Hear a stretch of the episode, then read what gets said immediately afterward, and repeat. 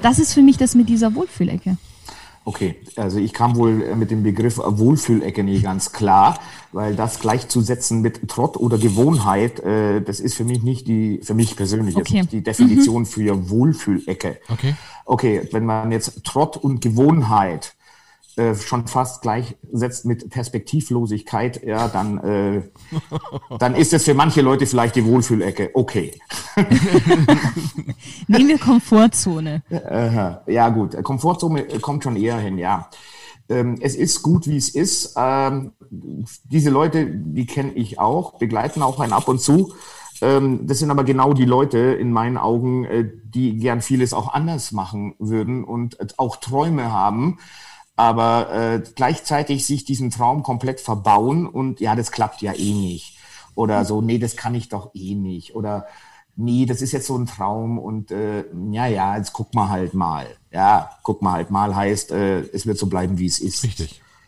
Und dann ist die Frage, äh, wenn ich träume oder auch gerne was anderes machen würde, so wenn ich mal echt mal ein paar Minuten für mich allein habe und es dann nicht tue, dann wird sich auch nie was ändern das wird so bleiben. Und ob das dann gut ist, das muss jeder für sich entscheiden. Also es gibt sicherlich auch Leute, die leben da so äh, dahin und sind glücklich und das ist ja auch gut. Also das ist doch auch was Tolles. Für die Leute, wenn sie denn glücklich sind, das ist ja immer das Wichtigste. Oh, dann äh, kommen wir gleich in den philosophischen Bereich, was ist jetzt Glück, ne? Und ähm, wie, wie sehr verscheißern wir uns auch selber, indem, indem wir behaupten, dass wir glücklich sind.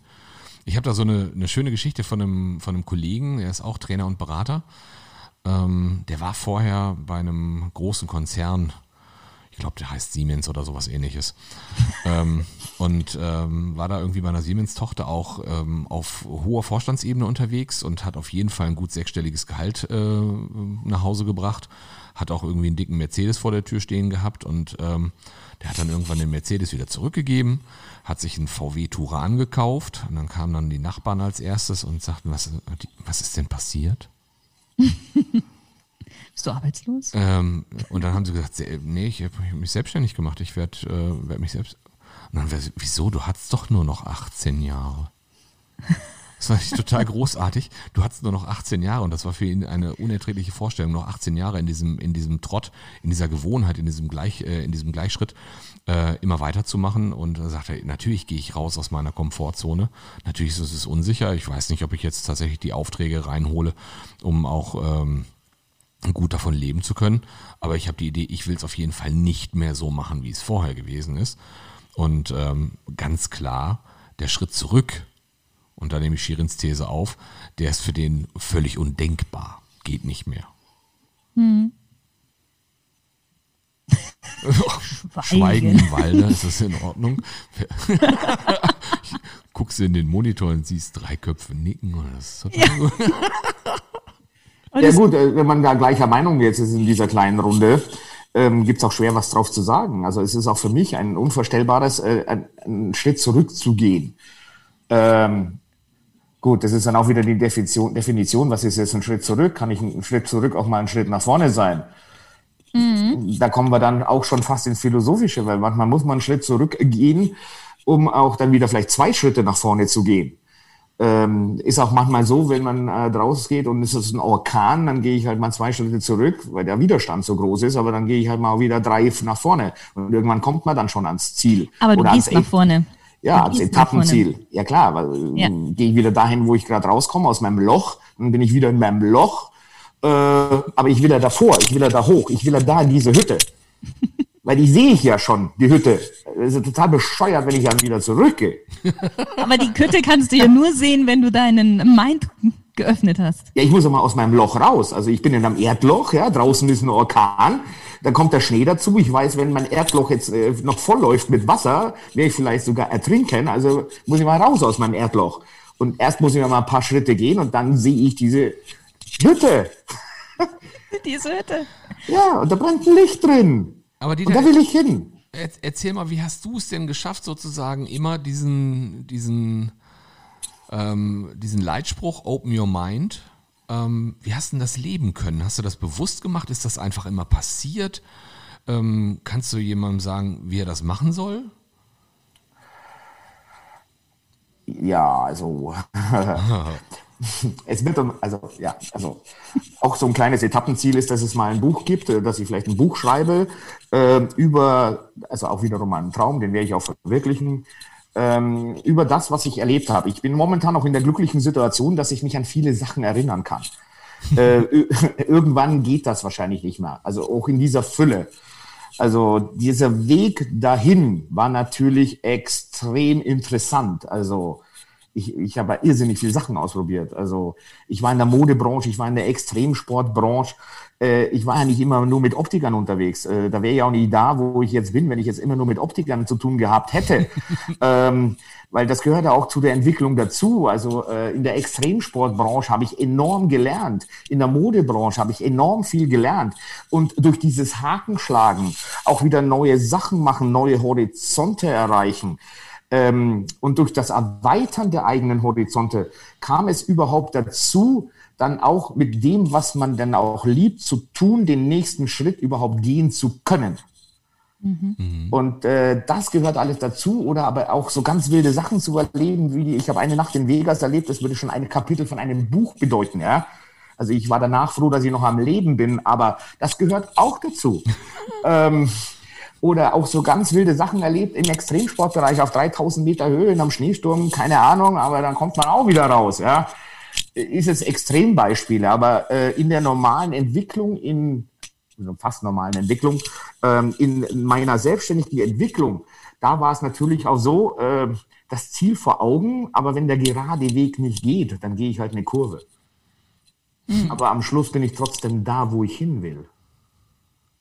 Und mhm. das begleitet mich. Und das ist vielleicht etwas, was äh, manche dann vergessen. Also es gibt verschiedene Wege nach Rom. Es gibt nicht immer nur den direkten. In Ravenna ist es auch schön. Aber da bleibe ich halt dann nicht. Außer es ist mega. Also die Wege, die zum Ziel führen, auch wenn es nur ein Etappenziel ist, sind vielfältig. Man darf nur den Weg nicht aus äh, oder das Ziel nicht aus den Augen verlieren, beziehungsweise den Weg so gestalten, dass ich auch da bin, letztendlich. Mhm. Es ist immer so ein bisschen die philosophische Frage. Ähm, dieses Thema, bleibt man mal stillstehen, um zu gucken, wo man gerade ist, oder bleibt man immer in Bewegung? Oder es kommt immer aufs Wetter drauf an. Also wenn du bei minus 30 Grad stillstehst, äh, ist es ein bisschen schwierig, um jetzt in dieser Metapher zu bleiben. Äh, natürlich muss man auch mal innehalten und so gucken, hey, wo bin ich denn gerade? Mhm.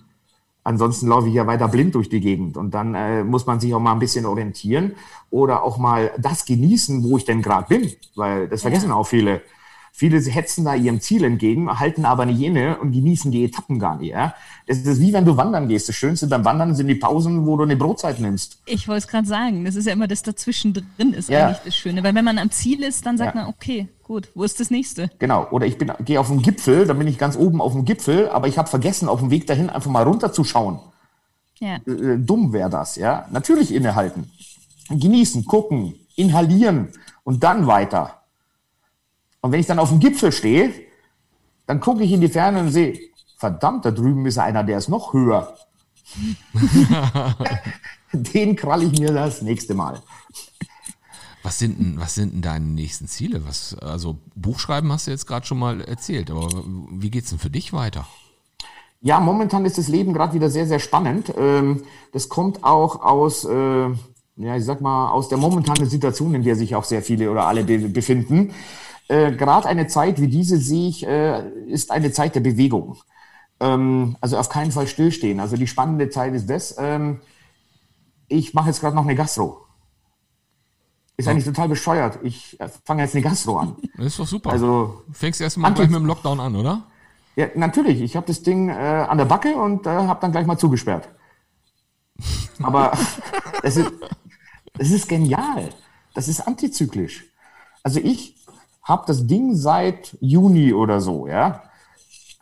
Also nicht glauben, dass ich nicht. Ist das äh, Ding da direkt bei dir gegenüber? Ist das? Ja, dieser römische Turm, Turm da. Ja, ja, ja, okay, okay, ja, okay. ich erinnere mich. Das, und ähm, das Schöne ist ja, ich kann mir jetzt so viel Zeit lassen, weil ich eh nicht aufmachen kann, das Ganze so zu gestalten, dass es zukunftsfähig ist.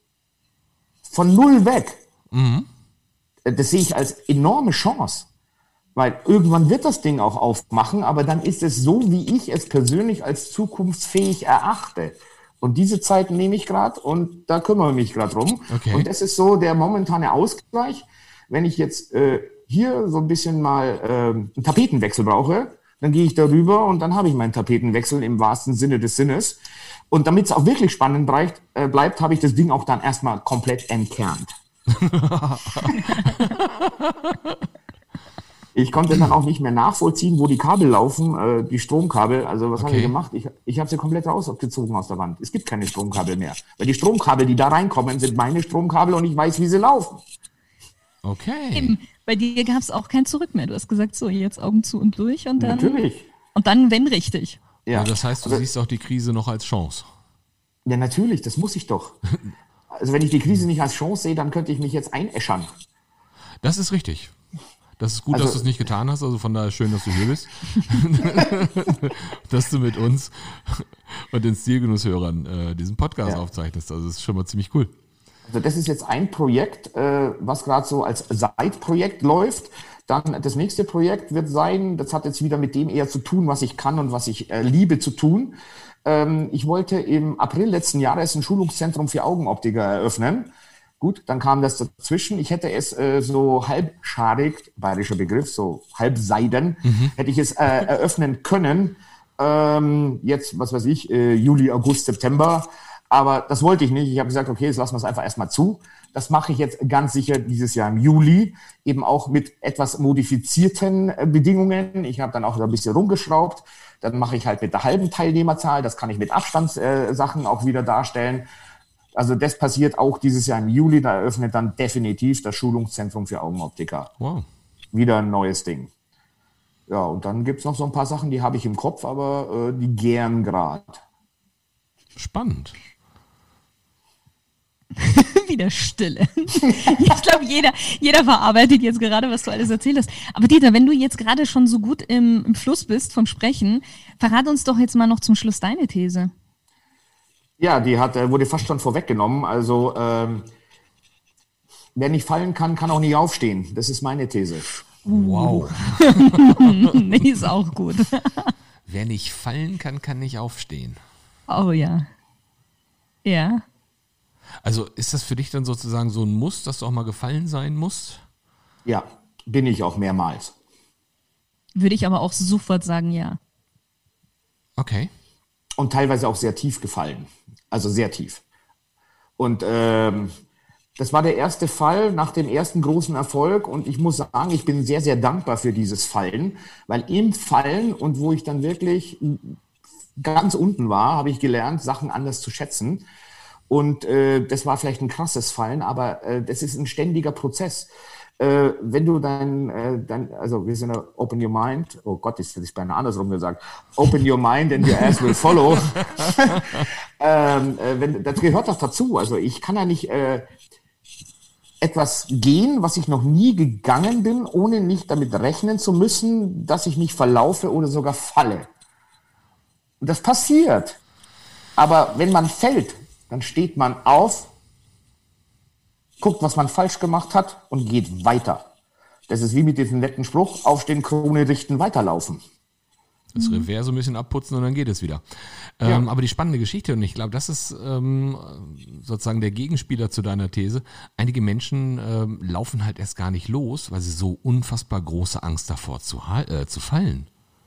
Ja, das ist wohl wahr. Ich glaube, das, das, ist, ist eine, eine der Gründe für die Bewegungslosigkeit. Ja. Ähm, dass bevor ich falle, laufe ich lieber erst gar nicht los. Aber ich glaube, wir haben das auch irgendwie verlernt, weil als Kind, und das ist ja, passt ja jetzt total, als Kind hat man ja auch irgendwann mal gelernt zu laufen.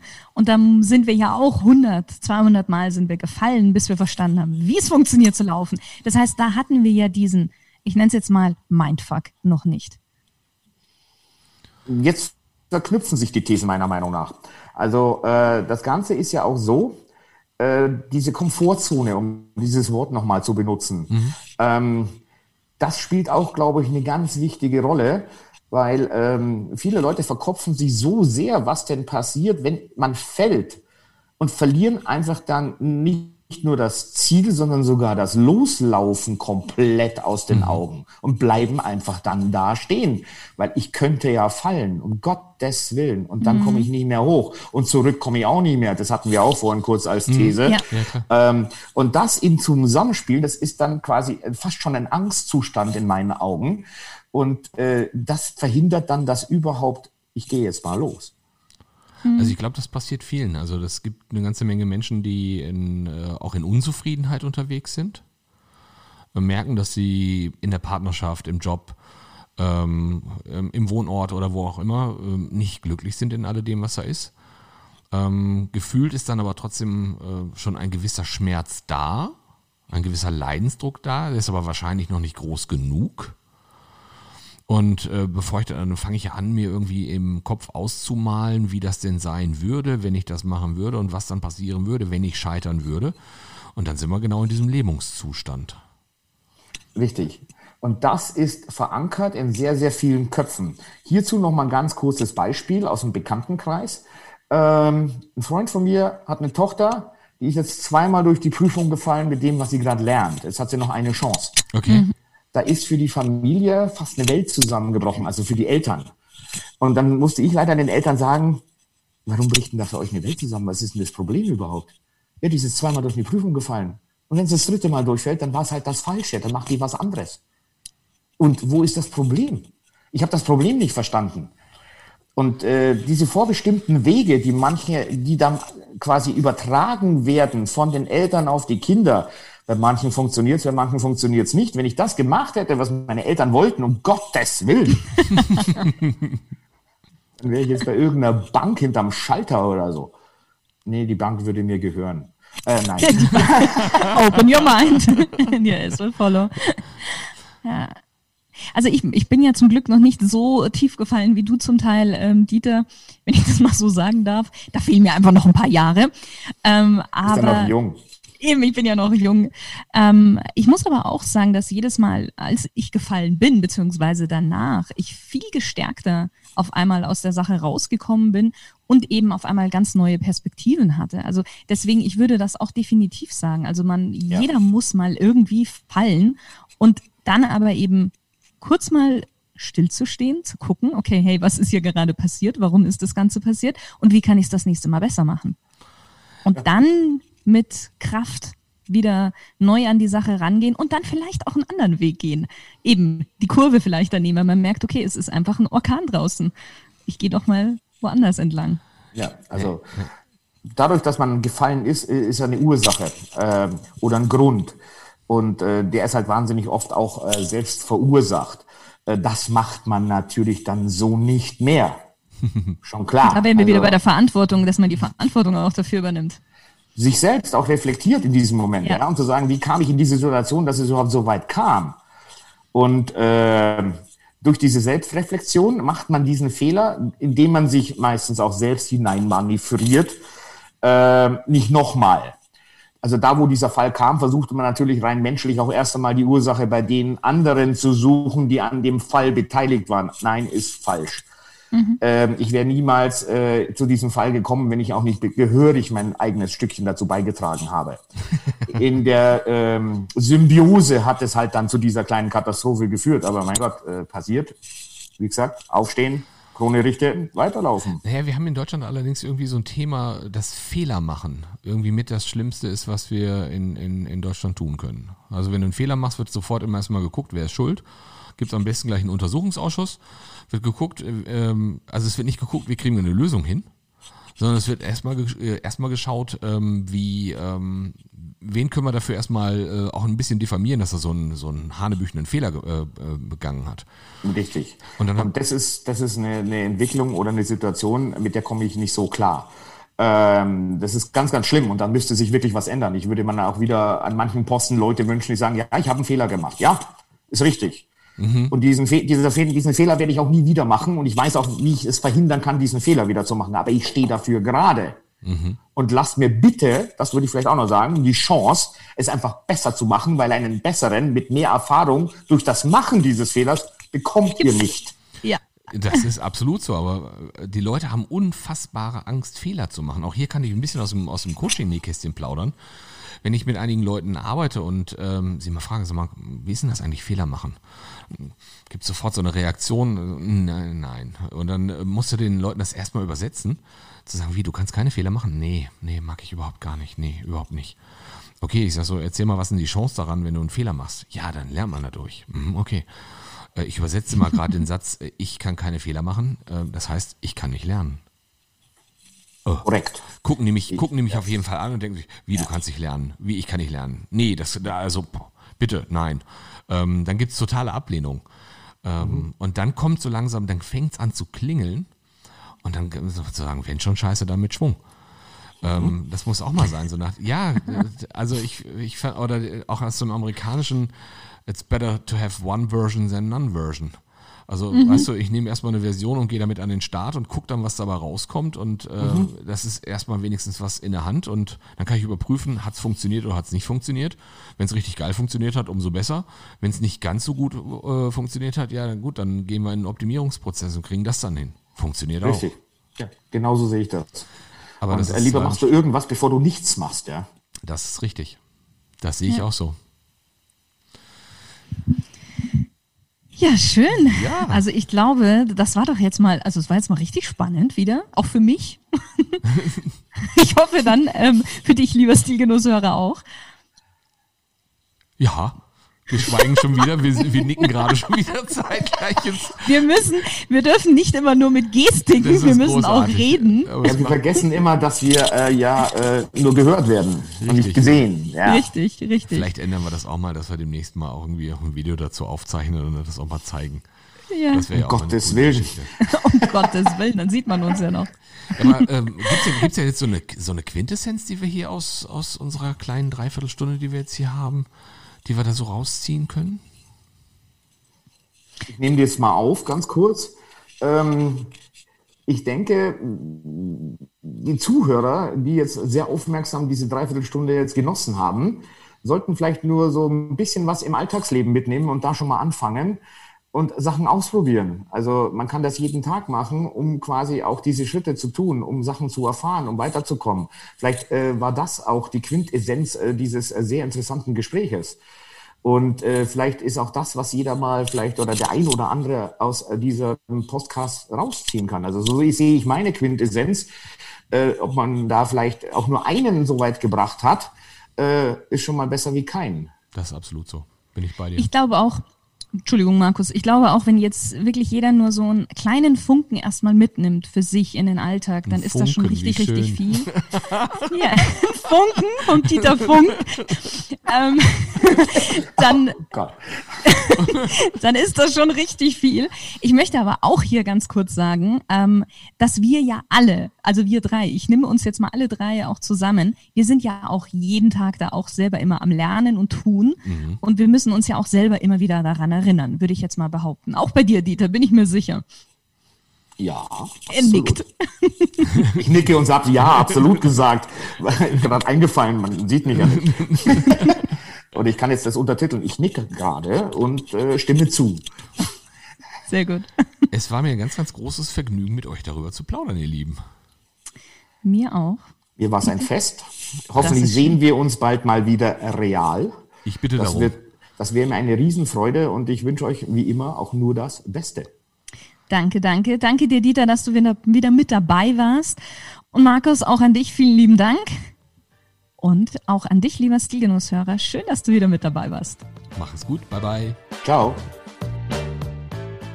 Du bist ein treuer Stilgenusshörer und fragst dich jetzt schon seit längerem, wie du souveräner und authentischer auftreten kannst. Dann aufgepasst! Es gibt nämlich jetzt einen Link speziell für Stilgenusshörer, unter dem du dich für ein kostenloses Beratungsgespräch bewerben kannst. Und da zeige ich dir dann, wie du mehr aus dir und deiner Kleidung herausholen kannst. Einfach unter www.shirinsayed.com slash Termin anmelden. Den Link findest du nochmal in den Show Notes. Ich freue mich auf dich deine Shirin.